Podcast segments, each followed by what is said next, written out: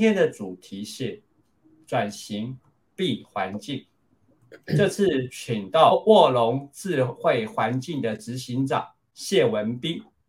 文斌也是我们中华亚太智慧物联发展协会 ESG 顾问团的重要成员。之前在台积电，现在协助很多企业在厂务及环境上做数位转型。这次特别请到他来跟大家谈谈如何协助企业数位转型。特别是在永续、零碳排及污染议题的协助。文斌，卧龙智慧环境到底是什么样的公司？那今天晚上呢，大家来谈一个很热的议题哈。那现在环境非常非常重要，那呃也很荣幸，那我是卧龙智慧环境的总经理。那在两千零二十年呢，在四月八号一个契机里面呢，呃，我成立这家水处理的一个公司哈。那这个公司主要是呃结合人工智慧。那因为在二零一八年、一九年呢，我就到人工智慧学校去学习。那我同时也是台中经理人呃经理人班二期的一个学生哈。那自己去学完人工智慧以后呢，对这个议题非常非常感兴趣。那呃就把自己的 domain 呢，去希望结合这个人工智慧来推广到做整个的一个产业的一个应用，哦，尤其是在水处理跟水回收，然后包含环境处理的一些议题。那呃，在在一个成立这家公司呢之前呢，其实我是在台积电哦。那那台积电呢，我主要负责的是在厂务部。那厂务呢，主要是负责在水的部分，那包含呃纯水啦、废水。水回收还有一些循环经济，都是我们大概每天呃必须要呃接触的一个范畴哈。所以说，对一个整个的一个操作上面呢，有相当的一个呃一个经验哈，或者是有一些呃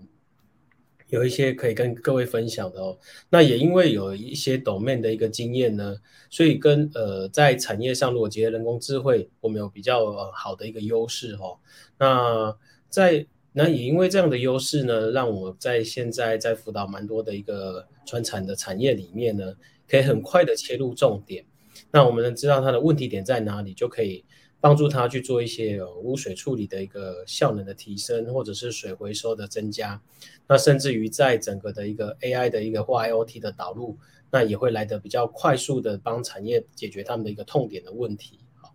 那呃。在台积电之前呢，我在一个叫呃环境与发展基金会，那这个是一个财团法人，也是环保署的公法人。那环保署有两个公法人，这是其中之一哦。那这个也是呃以前就就呃以前是呃工研院的一个物防团的一个 spin off 的一个基金会。那这个基金会呢，以前我必须要执行蛮多任务哦，因为都接一些工业局啦、水利署，或者是呃营建署，或者是呃。呃，营建或者是这些呃跟水关系啊，环保署这些水关系的这些呃政府部门，好，那这些我必须要到呃各个产业去看他们的水处理跟水回收，所以大大小小的公司我几乎都有去过哈，包含在中央印制厂，我这个我印象很很深刻哦，这个也到里面去做一些水处理水辅导，好，那这两个有什么差别哈？尤其半导体业跟现在船产，它的落差蛮大的哦，一本到我十年后再回到船厂来看这样的事情。我们在 IOT 的部件，或者是甚至 AI 的部分，几乎是在呃，我觉得是在起步的一个阶段哦。那尤其是 IOT 哦，所以说我们希望说，利用这样的公司的一个大家有一些 domain 的力量，还有 operation 跟其他工程公司不太呃一样的地方，可以帮助产业的一个升级哦。大概就是我们的一个初衷。哦，那你成立的卧龙智慧环境，跟你过去的经历，一定造成了你。哦，有相关的技术哦，还有你今天可以做数位转型，你有你是如何应用它？请文斌来跟大家讲一下卧龙智慧环境，你有什么样的技术，而且你如何应用，然后呢来帮助企业数位转型？我们麻烦文斌。那卧龙智慧其实我们呃成立的快一年嘛，哈。现在三月份、四月份就到呃一年哦。那这一年里面，其实我们非常的努力哈，因为新创我们需要抢时间，还有机会，还有需要呃各位前辈的支持哦。那所以说，呃，我们去年有一些成绩哦，包含在呃我们的一些方案呢，AI 的新创方案获选了工业局一个最佳的优选的一个方案哦，这个企业。那同时呢，去年我们也呃参加了总统杯黑客松哦，我想这个是一个很大的一个 我们很大的一个突破哦。那总共一百六十四队，那最后五队进入到呃。获选到呃总统府嗯总统亲自颁奖哦，这个对我们来说是一个很大的肯定跟荣耀哦。那同时呢，因为我们现我目前也是在呃经济部工业局 AI Go 的一个教练联盟的公共领域的种子教师。那去年公司也呃也申请了一个 Semicon Taiwan 的高科技设施委员会，我们参加了这样的一个比较呃属于呃 Semicon 里面里面就半导体面比较呃技术层级比较高的一个委员会里面哦，也在里面包含。呃，推动智慧水务的部分哦，那其他呢，在二零二一的呃 Q 三跟 Q 四下半年呢，也入选了 AI 生态的一个减碳新创的企业哦。那那这些的努力其实都在做一些事情，主要都是对环境有一些帮助哦。包含现在我们刚才讲的水回收、水处理，那现在比较热门的减碳的部分，或者是碳盘查跟电力盘查的部分，那卧龙公司呢这边也有一些呃解决的方案。那在呃 AI 水处理呢，我们主要是水处理的工艺很多哦，包含生物、物理、化学啦，或者是这些呃物理方法。那我们把这些的技术呢，跟 AI 去做一些结合。那利用人工智慧的方式，哦，很快的将帮呃产业去做一些呃水处理的效能的提升或技术的提升哦，这也是我们公司的目标。那水处理技术很多哦，那包含这些 NBR 啦，或是 RO 的主塞啦，或者是呃冷却水塔的一个呃精准的加药哦，这个都是我们里面的一个服务的内容。那包含现在的一个电力跟碳盘查的部分，那我们也是从现在呃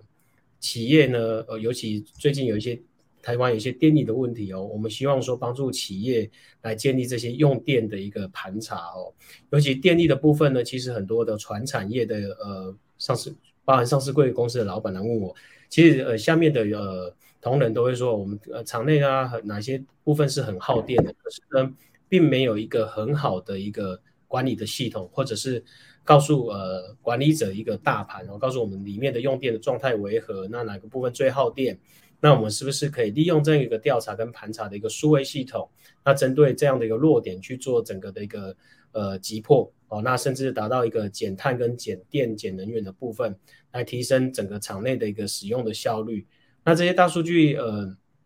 建制完以后，我们甚至可以导入 AI 去做一些能源的管理跟调控哦。我想这个也是我们公司现在目前在做的一个业务的服务的范围。讲到这些部分，能不能谈更深一点？然后，特别是这些技术，比如说，我们现在大家最关心都是减碳嘛。然后之前，呃，我也记得你就特别传给我，呃，说你，呃，对政府啊，现在针对呃接下来碳排查，你要你可以怎么做？那我想这些东西，因为你都很深的一些了解。哦，要麻烦你，就是说，是不是让大家更了解说，哦，其实我具备这个能力啊，其实你你也就是你具备这个能力，其实你也跟我讲说，已经有好几家厂商都已经开始找你说要辅导到碳排查了，哦，所以我们就是说，呃，能不能讲的更深一点？哦，这个东西是怎么做的？呃，当然这就是说，我们也可以讲说，这可能需要厂商来做，那你都是如何帮助这些厂商做转型的？然后就是说水污染啊。然后，因为毕竟你是呃，这这才从呃专注在水啊水的方面的这一块，到后来已经开始看碳的这一块。其实我们在讲这一块的时候，我们最 care 的一件事情还是回到，哎，今天，然后呢，如果是厂商，呃，我们我们在讲，如果要做转型，很重要就是要把它数位化。那现在刚好遇到整个欧盟要求碳关税。啊，要求整个世界认为啊，环境污染太严重了啊，就是水资源啊会被影响到。我还记得那时候一直在讲说，二零五零年它呃世界可能没有干净的水资源，然后这是这些事情都让大家啊立目在目，所以大家一直在讲永续、永续、永续。可是永续很重要的一件事情，还是回到了要有解决方案，要能够知道数据。啊，对我做 AIoT 而言，我就觉得数据最重要。为什么？因为你有数据，AI 才能够把它做最佳化。然后有很多很多数据，AI 才能帮你做模型。然后呢，不然的话，你数据没有数据，你说你要怎么做？那其实都是一个，我我个人会觉得，啊就呃，可能相对就没有办法那么的彻底哦，说这样的设备或什么样的东西，但是我们慢慢看到，因为 AI 进来了，很多设备都会 AI 化，呃，AI 就可以调得更好。那这一块就得麻烦呃文斌来跟大家谈说，哎，这些东西如何深入的去帮助企业数位转型。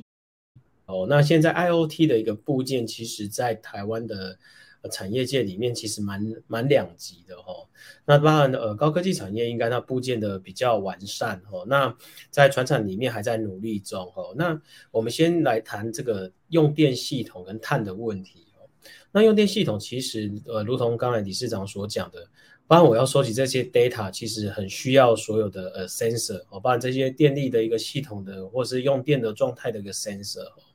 那其实呢，在许多的船厂里面哈，包含在找我们去做一些呃碳呃电力的盘查哦，那这部这部分都很缺。那所以说我们在呃帮助企业里面会有两个方法哦，来帮他建立所谓的数位系统。那第一个呢，当然你如果说一个包含高科技产业，它已经原本就有很好的 IOT，我把它电力系统嫁接到我们的数位的一个呃电力的一个盘查系统，很快的我就可以了解说场内的所有的机务的用电状态。那可是呢，呃，高科技产业也不见得说每个机具设备都有这样的一个用电的一个呃 sensor 哦，所以我们会辅导他们怎么利用场内的这些呃建立系统的一个履历，或者是我们的设备履历来建立这样所谓的碳呃或电的一个呃盘查的一个系统。哦，那这些建立起来以后，我就可以了解说我整场的一个能耗的一个来源，那包含在整个的后续的，就是节能的部分怎么去做一些突破哦，包含一些老旧的设备呢，是不是要需要更换呢？那未来这些呃呃减碳啊或减电的一个建议呢，就有一些 ROI 的一个评估哦。那这个数位系统其实还有一个包包含在高科技产业有个好处是在于说，其实这些电力系统跟 ISO 都是有一些连接哦。那这些 ISO 的连接的话，我想未来会更，嗯，应该会更扩散的更广哈，因为现在的一个碳的要求，那包含电力哦，那所以说呢，这个系统啊，包含这些集合的一个机制哦，我可以把这些所有的数位的文件呢，有所本的放在这个系统里面，包含未来的集合单位就可以从这里面来看我的所有的数据的来源，那这些电力系统的这些呃 sensor 呢，是不是有？呃，验证的单位来做一些校正，我想都在这个系统里面会来帮助我们这个产业来建立一个整个电的部分哦。那我们现在在研发在二点零版，棒这些水啦、空污啦跟环境的议题，是不是也可以把它同时放进来？那未来是不是 ESG 的 environment 的部分的一个 report 呢？我们也可以从这里面去来得知哦，我们怎么去撰写这个 report，或者是我怎我的一个节能啊，或者是水回收啦，或者是这空污的减量啊，循环基地的再利用啦，都会在这里面可以很清楚的呈现哦。好，那第二个部分就是刚才讲的，如果是在船厂里面，我们在 sensor 的部件其实没有那么完全的时候呢，在电力盘查其实它有相先天上的一个困难哦。所以呢，以我们的经验，我们会呃有我们自式的一个分类的一个调查表哦。那这个调查表会包含在整个的一个呃制程端也好，或者是厂务端，包含在公共服务的设施，或者是整个厂的一个用电的状态去做八个大的八大八个大部分的一个调查哦。那这个调查出来以后呢，呃，我们会会辅导他们。辅导呃企业呢，来怎么去贴近现在所谓的用电的基线哦，就财电给给的一些我们原本的用电的状态去做一些呃评估哦，那这个会一开始都一定会有落差，我想这个是必然的。可是我们会用一些我一些 domain 的 knowledge 呢去做一些相对应的辅导，让他们去先建立用电的基线，那利用 Excel 表格把这建立起来以后，那我放到数位系统里面，那未来我还是可以看到整个的一个大盘哦。那呃，我想企业是这样哦，你一一旦看到这些用电的状态或或耗能的设备，相对来讲，我就可以我们就可以引起呃企业的投资这些数位电表也好，把这些呃比较重要的设备呢，八二法则嘛，我们来先解决这个百分之八十的问题哦。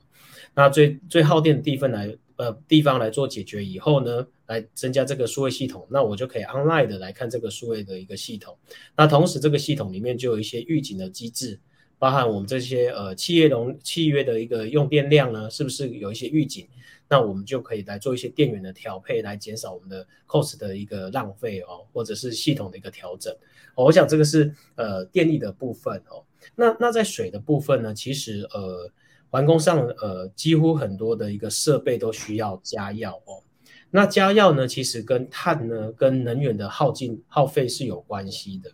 那传统上在环工，不管是生物的方，我都会添加一些化学药品来做一些相的转换也好，或者是污染物的一个氧化还原哦，甚至微生物的营养来源哦等等。那这些加药同以前的旧有的方式都是比较用类比类比式的 pump 呢去做定量的加药哦。可是呢，加药是没有嗯很固定的哦，就是没有锁本的哦。我不会因为呃。理论上，我可能我一单位的污染物可能用一单位的这些药剂来做处理就可以。那因为我是用呃固定式的加药，所以说有可能会多加或少加。那我们当然可以利用 AI 的大数据的收集来做一个很精准的控药。那控药只要控得准呢，我就让系统就比较稳定，那水质也稳定。那水质稳定有什么好处呢？第一个，我的排放呢？少一分的，我只要在里面提升了一个水处理效率，我排放到大自然里面就减少了一分污染哦，那这是很主要的。那再就是说我精准的用药以后，我的水最难处理的导电度呢，也会符合它原本该有的一个导电度，不会因为我的过量加药造成多余的导电度，那这时候就可以水来做一个回收哦。好，所以说精准加药是我们一个很重要部分，包含现在我们在产业上的一个冷却水塔的应用哦。那这个冷却水塔是一个非常耗能的哦，还有耗水的部分。那你因为水质的不好，造成管线的结构就会造成我们整个这个能耗的一个损失哦，就必须要开更多的、更多的风扇呢或冰机来做一个冷却哦。所以这个也是我们精准家要可以贡献的地方哦。那讲讲到所有的 AIoT，其实我们公司有个很重要的一个产品，也是今年在力推的一个部分哦。那过去的操作经验告诉我们，当呃所有的 AIoT 或者是程控，我们都是靠 sensor 当做我们的眼睛嘛哦。那 sensor 告诉你的读值多少，我可能反馈去加药或者是启动系统来控制这些 PID 的这些程控哦的加药。那微分积分完以后的加药的结果，那如果说 sensor 不准确的时候，那就会造成这些加药的困难跟问题。好，那呃加药常常 sensor 会有个问题，常常会呃常常丢 alarm 哦。那这个 alarm 的话，对我们 operation 呃的操作者会有个困扰。第一个是说，因为 sensor 的不准确，它本身的问题，那造就说我到底我到底是我系统出了问题，还是我的 sensor 有问题？好，那这个这个 alarm 一直丢的时候，丢久的话，我就变成操作者可能就把它 force 或者是 ache 掉。那这时候整个系统或者几乎没有眼睛，我们把 sensor 当做眼睛哦，这个风险非常大的哦。even 在养殖业也是一样哦，大家都遇到这个问题。我要让一只丢的时候，久了我就把觉得这个系统是不 work，我就把 A 克掉，甚至不理它哦。那因为这样的痛点呢，哦，我们就来就研发了这个系统哦。以前的状态是说啊，让发生以后，我就必须要拿个 portable 的 sensor 去做现场比对，到底是我的 sensor 不准。还是说我的水质真的异常，或是 sensor 的异常哦，来做判断。好，那这个系统我们建制以后，它第一个就先帮你判断说，阿浪一发生，它告诉你真的是水质出状况了哦，还是说真的是呃我的 sensor 可能要保养哦，或者是它可能污污染了，或者是阻塞了等等或断讯等等哦，这些大概有十几种的一个呃形态哦。那我们会做一个一个 AI 的一个预测来辅助这样的系统。所以呢，当这个系统建制完以后呢。有好的数据，有好的 IOT，才有好的程控跟好的 AI 预测跟决策哦。我想非常重要的这个系统的研发是所有的痛大家的痛点哦。所以说，不管在制程上也好，或者是所有的跟跟 sensor 有相关的，都可以把它嫁接到这个系统来。那我们就可以解决所有现在目前 IOT 大家遇到的 sensor 的准确性的状况哦。我想这样的一个前面的一个 sensor 防御系统。后面有个 AI 的精准加药，或者是 AI 的一个处理的一个配方，我们就可以把它连接起来，变成一个比较完善的一个 AI 的一个工具哦。好，那这个也是我们现在目前呢，在呃公司上呢，还有帮帮助产业上在做的几个比较大的一个呃服务的项目。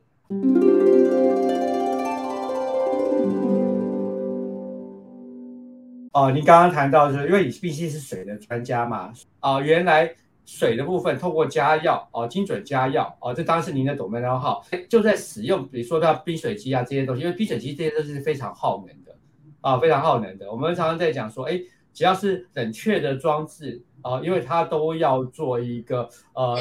相对的，就是呃热处理啊。在我之前学热力热力学的时候，它本身是要用更大的能量去换可以降那么低的能量。哦，那这本身来讲，其实这个能量花出去之后，如果能够减少，其实在排碳是一个非常大的贡献，啊，非常大的贡献。哦，那您刚刚谈的这个部分呢，其实呃，的确也就是在水的部分，您做的呃，我看到是做的非常的棒，非常的好。哦，那对这个环境而言，我相信呃，您刚刚讲到一个很重要的重点，就是感测器如果不对，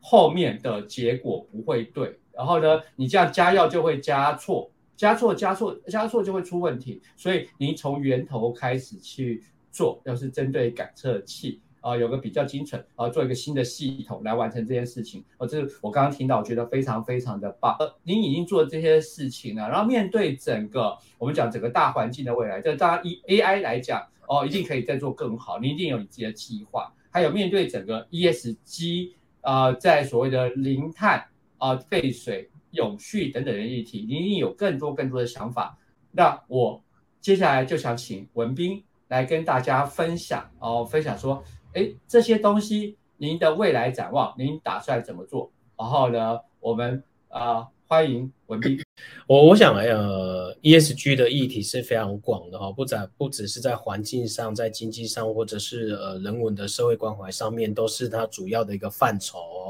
那我们现在着重在 environment 这这部分，它包含的很广哦。刚才讲到有空污啦，哦，那水水的问题啦，能源的问题啦，废弃物的问问题哦，所以跟周围所有的环境的影响里面，都是所谓的 environment 的部分哦。那怎么协助企业呢去做一个好的良善的管理哦？我想这是一个非常重要的哦。那所有的所有的这些的来源呢，其实我们必须要回头去看，尤其是在原物料这一块哦。那原物料的呃，怎么去去做一相对应的选择？我想有时候可以从管末来看哦。你呃，你想看嘛？供需原则，当呃起头的这些制成里面呢的一个制成的一个废液排到我们的水体里面，呃，排到废水厂里面也好，或者是在空气产生空气的一个问题的也好，或者废弃物也好，那这些其实都跟原物料有相关的关系。假设我们可以呃依照现有的状态的数据的收集呢，反馈给我们所有的呃在 R D 里面的原物料的筛选或者是管理里面，我们可能就可以来帮助呢从源头去做减量或者是管控的部分哦。我想源头的减量管控是最重要的哦。那后段的处理是比较呃被动的一个被动一个方法哦。所以说我们从源头的一个选择里面呢，这些比较友善的这一对环境的一个原物料的选择。那相对来讲呢，对环境的负担呢，跟负荷就比较少。好了，那非必要的用就一定要用的这些污染物呢，我们在源头以再从呃制成端要把它当回下来也好，我们先要有一个最好的分类。那所谓好的分类是说，我们高浓度这些污染物是不是可以呢，把它收集下来，那转成呢别人的这些呃再生的产品呢，或者是它的自自己呃制成的使用哦。那每个行业呢，或者是产业，它的使用这原物料的一个 quality 不太一样哦。我想这个是可以去大量去使用哦。那低浓度的部分，我们再去做一个适当的处理之后，再做一个回收。那真正不行以后呢，或者是真的没有在呃污染物呃没有办法再利用呢，或者水没办法再利用以后，我们才经过水处理，那排放到水体里面啊。我想以现在的状态是这个状态哦。那我想。呃，现在很多的一个技术的不断的提升，未来连管末呢，包含这些零排放哦，那当然有近零碳排放，那在水里面有零排放哦。我想友达华华映呢，已经已经做了一些呃示范哦。我想未来在呃在台积里面呢，也是有一些新闻也有告诉我们说，在南科也要新建这样的一个零排，就是零排放的一个呃呃水处理。哦，我我想在这个整个的环境的议题里面，会会越来越呃技术越来越成熟。那大家尤其在碳的议题，在这样的一个呃呃加持下，我想要要加持哈？为什么呢？因为碳的议题迫使我们企业必须真的要转型哦。第一个，我要 data。我必须要数位转型，我才可以知道我厂内整个整体的状态，把原物料制成，包含到我们整个的废水厂或者空空气污染处理设备，到整个循环经济等等，所有的由源头到我们的管管末的一个管末的一个呃废废弃物呢，这些都要 data 才有办法去做好的一个呃产品跟碳的一个呃盘查哦。那所以说呃，在未来这这些的一个 overall 的部分呢，数位转型是一个扮演非常非常重要的一个部分哦。我想这个也是整个在台湾数位转型里面呢，我想会加速的一个部分。那 even 你可能现在是因为呃政府政府单位的一个要求。法规的要求，那更大的部分是因为我们可能也是在整个的供应链的一个要求哦，尤其是在二零二三年，Carbon 这个呃欧洲的一个呃碳边境的一个呃联盟呢，我们就要规定这样的，我们的产品要到欧盟呢，就必须要一个碳的一个产品的碳足迹哈，或或碳的一个认证，那还有一个配套的一个碳综合的一个凭证，那这这两个呢？呃，必须要呃，在二零二三年呢，有七个产业就开始慢慢的一个试行了。它有三个阶段。哦，我想在这样在这样一个全球的一个影响之下呢，我们必须要很快速的布局跟数位的转型，才有办法去做很快的接轨，让台湾更有竞争力。哦，那这以上大概就是我的一个想法。哦，其实您刚刚讲的一些东西，但我们呃。您刚刚讲到二零二三年这一块啊，我我知道的是说，其实二二零二六年开始开征嘛，所以二零二三年开始进入它三年缓冲期啊，所以呃，它会有一些要求全世界的对应，包括台湾政府现在很多的呃一些需求啊，都是从这边开始啊，就是想说，哎，要求啊，他要求所有的企业啊开始做，而且用呃金管会先开第一炮。啊，在第一炮最大的原因还是回到你先把 ESG 做好，然后呢，你的风险才小。因为这个东西就回到了你今天不符合欧盟的需求啊，那你一定就没办法卖。我还记得我当初在神达工作的时候，哦，那时候是落实开开始啊，刚开始执行的时候呢，我的产品卖到一半，因为不符合落实了就停卖了。那停卖呢，等到半年后终于准备好落实才准备，就损失了半年的商机。印象非常非常的深刻啊，就说哎，你今天你不去配合这个大趋势，可丧失商机可能还是小事啊，可能是你没做好啊，你可能到时候被罚，因为欧洲欧盟这是用碳关税的方式来罚，而不是像当初你落实不符合就不要进啊，那罚就啊，另外一个就是回到了我的你的客户为什么要让你罚这些东西？为什么要让你提高？他可以去选择别的做好的人呢？那当然，这就是这样讲说，哎，很多人讲说，哎，这个东西跟数位转型有没有关系？对，的确就像文斌来讲啊，这是为什么是我们在这边谈这些问题，跟数位转型的确有很大的关系，因为背后很多东西都是要有数据，而你有数据才能够做最佳化，而且像文斌刚刚提的，数据还不能错。那很多人会误会说，我是不是填个表啊？甚至我今天来讲，听到某些呃某些顾问师告诉我说，啊，我今天拿台电的东西啊，台电电表然后乘个系数啊就可以了。你只知道你总体怎样，而且台电两个月发一次，那只代表这两个月的成绩，然后所以你就可以了吗？就像我常常在讲另外一件事情是，很多人说哦，ISO 有相关的定义啊，ISO ISO 一四零六四 dash Y，ISO 一四零六七，ISO 五万零一，ISO 它只是一个基础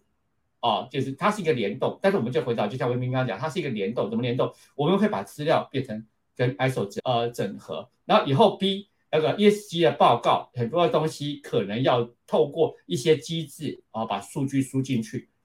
啊，因为这个东西绝对是动态的哦，不是说哎，今天来讲，你你怎么去符合？不是说你随便提一个报告，我们提个报告啊，说我有这样东西就 OK 了。那前一阵子还看到很有趣的，就是有二十五家呃国际的大企业说我们过了，我们做的很好，结果一去一去查哦，我那时候看到说，哎，只有一家是符合标准。Apple 是勉强符合，其他二十三家是不及格。我看了吓一跳，我想说哦，因为这个东西本来就不是那么容易的，但是数位转型的确可以帮忙做这件事情。这也是我们协会接下来啊，就是呃会帮助大家的部分啊。我们业绩顾问团，然后然后文斌是我们中部的代表啊，他其实也不止中部，只要有需要他啊有生意，大家他就会跟大家合作。接下来为大家总结今天的节目：卧龙智慧环境执行长。谢文斌谈了：一、介绍卧龙智慧环境；二、谈卧龙智慧环境的技术说明及如何应用；